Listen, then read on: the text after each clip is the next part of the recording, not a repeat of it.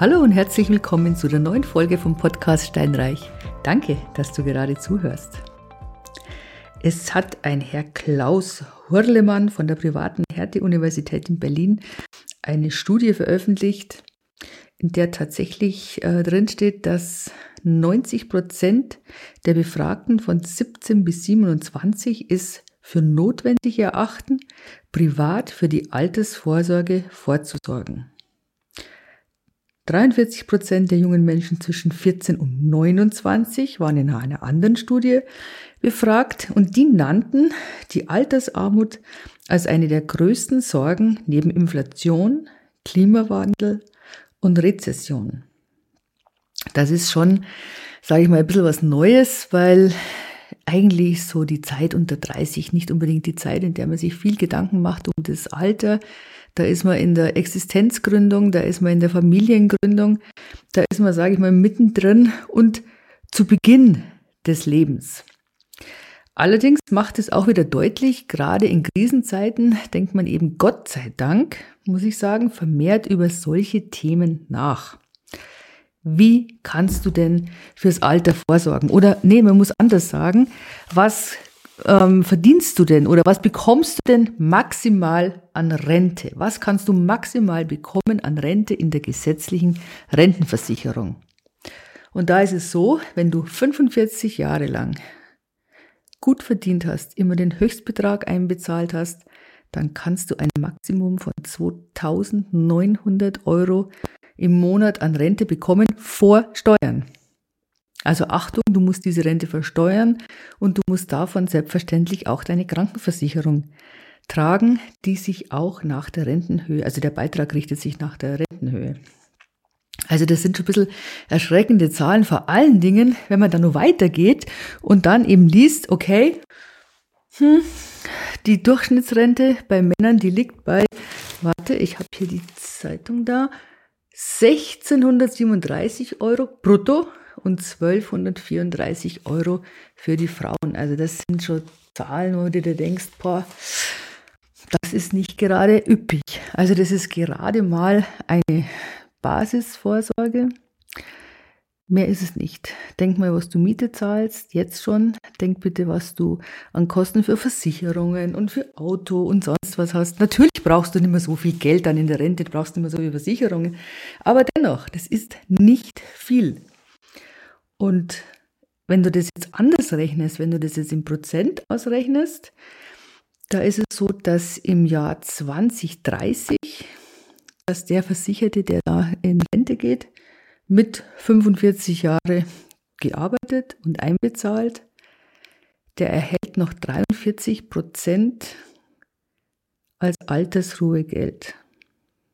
Das ist echt nicht viel. 43 Prozent von deinem jetzigen Gehalt. Bestell dir mal das vor.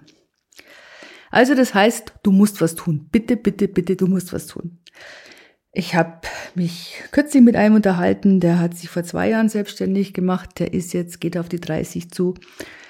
Ja gut, natürlich, der hat es alles in Betrieb gesteckt. Ja. Er hat gesagt, er hat die Altersvorsorge im Hinterkopf, aber er hat noch nicht angefangen, weil er erstmal schauen muss, dass der Betrieb laufen muss. Alles verständlich, alles gut. Dennoch, ich bitte dich, verlier sowas nicht aus dem Auge, denn die beste Altersvorsorge ist immer noch eine Immobilie. Ich kann es nicht oft genug predigen. Am besten ist es natürlich, du hast eine Basisrente, wenn du jetzt nicht selbstständig bist, sondern zumindest eine Zeit lang einbezahlt hast in die staatliche Rentenversicherung, kriegst, kriegst eine bestimmte Basisrente. Dann brauchst du eine Absicherung, möglichst vielleicht mit Aktien und dann noch mit Immobilien. Ich mache dir jetzt mal einfach mal ein Beispiel, warum ich so auf dieses Immobilienthema auch rumreite, warum ich das so grandios finde. Also sagen wir mal, du hast 10.000 Euro und du hast diese 10.000 Euro in 2011 angelegt. Du hast sie einmal angelegt auf Sparbuch. Ganz konservativ, ganz Ding. Dann hast du heute 10.500 Euro. Also in 10 Jahren 5% Gewinn über den gesamten Zeitraum, 0,5% pro Jahr. Also jetzt ohne Zinseszinsrechnung, sondern einfach nur mehr ganz grob. Ja, du weißt, wie die Inflation jetzt mittlerweile ist. Gut, die war in 21, war die auch schon da. So ist es nicht die letzten zehn Jahre. Du hast nichts gewonnen. Noch blöder wäre es gelaufen, hättest du diese 10.000 Euro tatsächlich in deutsche Bundesanleihen gesteckt. Dann hättest du nämlich jetzt ähm, 9.500 Euro bekommen. Also weniger, als du einbezahlt hast. Das muss man sich mal geben. Ja. Ähnlich ist es bei ähm, so gewissen Anleihen, die sind jetzt auch nicht unbedingt recht viel ähm, stärker. Dann wird schon mal interessanter. Tatsächlich, das Gold hat mehr gebracht. Bei Gold wärst du jetzt bei 12.300 Euro. Die deutschen Aktien, also wenn du gesagt hättest, du investierst in den DAX, da wären immerhin ein Plus wäre da von 68 Prozent, da wärst du bei 16.800 Euro und noch besser ist der MSCI World, also in Euro gerechnet, mit einem Plus von 138 Prozent und du hättest letztes Jahr 23.800 Euro bekommen. Aber jetzt kommt's. Was wäre jetzt gewesen, wenn du diese 10.000 Euro in 2011 genommen hättest und hättest sie in eine Immobilie investiert. Du hättest dir eine kleine Einzimmerwohnung gekauft für, sagen wir mal, 75, 80.000 Euro. Ne? Klar, ist es nicht unbedingt viel, 10.000 Euro. Da hast du jetzt gerade mal, ähm, sagen wir mal, 10% Anzahlung. Du hast noch äh, 2.000 Euro übrig für den Rest, also sprich ein Teil der, der, oder das stimmt nicht ganz, weil du musst ja die Grunderwerbsteuer und Notar nur zahlen. Ja, aber so ungefähr. Also so ungefähr passt's. Du hast knapp zehn Prozent von dem Kaufpreis bezahlt und den Rest die Nebenkosten. Und für den Rest hast du einen Kredit aufgenommen. Die Macht des fremden Geldes.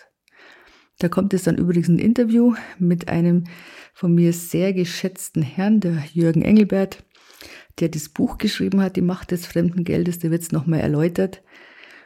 Und um es dir zu verdeutlichen, du nimmst also in 2011 10.000 Euro, kaufst dir eine Wohnung für 75.000 bis 80.000 Euro. Du vermietest die. Mit dieser Miete wird der Kapitaldienst ähm, wird der, äh, ja, bedient. Wenn er nicht ganz reicht, lass, lass es so sein, dass du vielleicht 100 Euro im Monat zuschießen musst. Dann haben wir vielleicht nochmal 20, äh, nochmal 10.000 Euro extra. Ähm, und dann verkaufst du es in 21. Was glaubst du, was du da an Gewinn gemacht hättest? Du hättest von diesen 10.000 Euro, aus diesen 10.000 Euro hättest du locker flockig 90.000 Euro gemacht. Denn diese Wohnung, die du damals eingekauft hast für 80.000, die hat sich in diesem Zeitraum locker verdoppelt.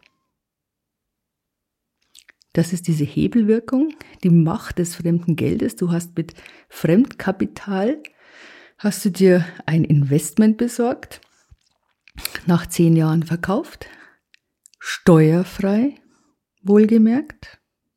Dieses Investment wäre steuerfrei. Du hast auf einen Schlag 80 bis 100.000 Euro steuerfreien Gewinn. Das hast du nicht bei den Aktien, da zahlst du immer deine 25 Prozent an Steuern. Das bei den anderen, du hast es ja gesehen, Sparbuch mit diesen lächerlichen 500 äh, Euro Gewinn oder auch bei den Anleihen, das alles ist einfach nur schlecht. Natürlich man muss jetzt fairerweise sagen, dass sich der Markt jetzt einfach gedreht hat. Wir haben jetzt eine Zinssteigerung, wobei die Zinsen damals in 2011 jetzt nicht weit weg waren von denen, die wir jetzt haben. Die waren auch so um die 4 Prozent. Du, wenn du sagst, boah, das ist ja nicht realistisch, weil ich konnte das ja damals doch nicht finanzieren mit dem Geld, na gut, dann hättest du halt eine kleinere Wohnung gekauft. Ja, ganz ehrlich, da gab es auch für 40, 50.000 Euro gab's Wohnungen. Also verdoppelt, du hättest auf jeden Fall die Investition, diese Wohnung, der Kaufpreis hat sich verdoppelt und mehr. Also er hat sich mindestens verdoppelt. Wenn du in einer normalen, guten Gegend gekauft hast, und die immer vermietet gewesen wäre. Du siehst also, was man da mit Immobilien machen kann. Ein steuerfreier Gewinn. Und dieses Geld, mit diesem Geld kaufst du dir die nächste Immobilie. Ja? Du hast jetzt ein echtes, tolles Kapital. Zack, kaufst du die nächste oder die nächsten zwei. Und so weiter und so weiter. Nochmal, jetzt ist es ein bisschen anders, weil die Kaufpreise natürlich, wie eben geschildert, extrem gestiegen sind. So wird es auch nicht weitergehen.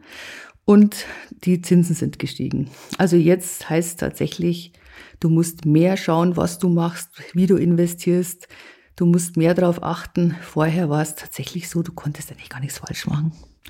Da musstest du schon richtig unüberlegt und unklug eingekauft haben, dass du da einen Fehler gemacht hast. Ich weiß nicht, wie lange das noch geht, dass äh, die Steuerfreiheit nach zehn Jahren bestehen bleibt. Kann ich nicht sagen. Ich finde es natürlich ganz toll, weil das bietet dir extreme Möglichkeiten. Und du brauchst das Geld. Wir haben es vorher gesehen, du brauchst dieses Geld fürs Alter. Da gibt es überhaupt kein Vertun. Und wenn du dann, sagen wir mal, du hast es so gemacht, du hast dann 100.000 Euro Gewinn, dein Kredit hast du dann wieder abgelöst, es war alles fertig, alles fein. Und jetzt, wir haben gesagt, dass die Wohnungen auch teurer geworden sind, aber mit 100.000 kannst du natürlich zwei Wohnungen kaufen, die ungefähr in dem gleichen Level sind. Und damit hast du natürlich die doppelte Miete dann letztendlich.